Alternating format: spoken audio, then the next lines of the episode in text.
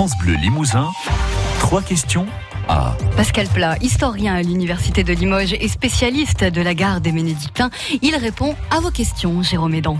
Ah, bonjour Pascal Plat. Bonjour.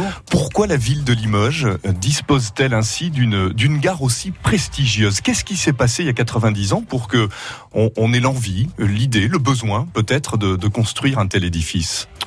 Alors ce qui s'est passé, euh, pour le comprendre, il faut remonter un petit peu en amont. Il y avait déjà une gare à cet emplacement qui ne satisfaisait personne, et surtout pas les élites économiques qui étaient représentées par la Chambre de commerce et qui se servaient quand même beaucoup de la gare, ainsi que la municipalité de l'époque qui euh, comme les élites économiques trouvaient que cette gare était enterrée, qu'on ne la voyait pas, qu'elle ne, au fond, ne correspondait pas à ce qui était en train de devenir de Limoges, une grande ville économique.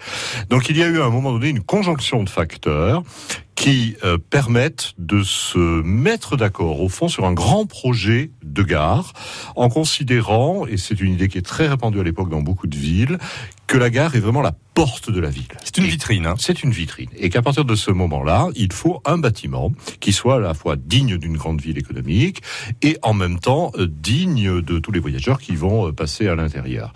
Et le projet architectural initial dépend de ce cahier des charges, en fait. Ce qui explique que l'on va faire un bâtiment hors du commun, parce qu'il a été pensé comme étant hors du commun d'emblée pour servir précisément euh, l'image d'une ville qui, qui, veut se, se, mettre à la croisée de, quelques chemins économiques au centre de la France. Absolument. Limoges était un carrefour déjà depuis longtemps, carrefour entre le nord et le sud et l'est et l'ouest. C'était une ville de transition de marchandises et euh, la gare était quelque chose euh, évidemment de très important. Euh, on était 30 ou 40 ans après l'installation de la première gare et il est vrai que le choix qui avait été fait pour des raisons d'ailleurs techniques mettait cette gare au fond dans un, dans un creux par rapport à la ville. Ce qui explique d'ailleurs que Gontier, l'architecte, va la sortir de son trou en quelque sorte, va l'élever au-dessus des voies. Cette élévation s'explique comme cela, de façon qu'on la voit du plus loin possible. On va aussi lui mettre un campanile de façon à ce qu'il soit perceptible dans l'ensemble de la ville et on abaissera les terrasses du champ de juillet de façon à ce qu'elle émerge véritablement et qu'elle soit synonyme justement par cette immersion du dynamisme urbain de Limoges. Elle est donc devenue un, repère, hein, mais vraiment dans tous les sens du terme à, Limoges et pour les, les Limougeaux. Comment est-ce qu'on est passé de cette nécessité économique euh, traduite par un aspect architectural mais qui est devenu vraiment sentimental pour euh, Limoges et les Limougeaux Alors la plupart des villes ont toujours besoin de s'identifier à quelques bâtiments phares. Limoges n'avait pas de bâtiment qui était euh, représentatif. Euh, un temps, on avait pensé que la mairie pourrait euh, être ce bâtiment-là. Ça n'a pas été le cas, d'une part parce que le public qui passe dans une gare est bien plus important, et d'autre part parce que le choix architectural aussi a été résolument en rupture avec ce qu'était l'architecture de la ville. On va utiliser du béton, bien sûr, pour les substructures, mais on va utiliser du calcaire pour un, un revêtement, euh, avoir un aspect extrêmement, au fond, blanchâtre dans un pays de granit gris.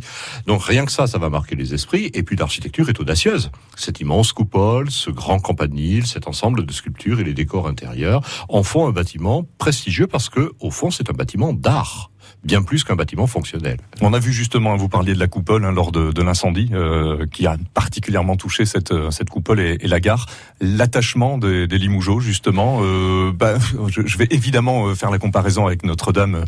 et des événements assez, assez similaires. La, douleur presque. Hein.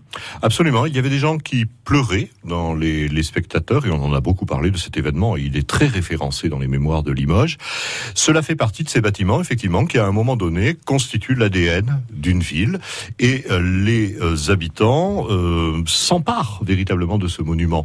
Alors cela se voit très très bien dans la façon dont on décline le bâtiment sous forme de carte postale, sous forme de photos, sous forme de tout un tas de choses, y compris de la pâtisserie à Limoges, voire même des constructions alimentaires. Et cela se voit aussi dans la manière dont les Limougeaux parlent de cette gare. Lorsque l'on parle de Limoges, la, référence que l'on emploie lorsqu'on s'adresse à un Allemand, un Autrichien, etc., c'est très souvent de dire la gare. C'est la Tour Eiffel de Limoges. C'est la petite Tour Eiffel de Limoges. Merci beaucoup Pascal Plat d'avoir été ce matin avec nous sur France Bleu Limousin, historien, je, je le rappelle, à l'Université de Limoges. Merci. Écoutez, trois questions 1 sur francebleu.fr.